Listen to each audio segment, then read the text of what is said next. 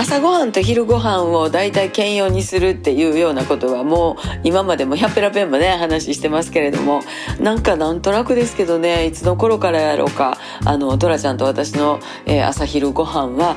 パンに変わっておりまして、え、今は4枚切りのの厚切りのトーストにキャベツガーッと刻んだやつそれからヨーグルト目玉焼きウインナー。で、えー、果物があったらいいねっていう感じであの朝呼ばれるんですけどもかなりねがっつり食べますんでこれはもうあの夕方ぐらいまで全然大丈夫なんですね、えー、そんなんでまあやっぱり買い物とかも行かなあきません、えー、トラちゃんやっぱ一人やったら全然買い足しというかねあの買い出しなかなか行けてないので今日は日用品とともにおかずも買うてですですね。もう買いに行く時もね私あのコロコロ下げていくんですよ。ガラガラーとね。あ重たいもんも平気で買い物できるっていう感じで、えー、毎日毎日ちゃんと食べてちゃんと寝て、えー、明日に備えております。また明日また明日。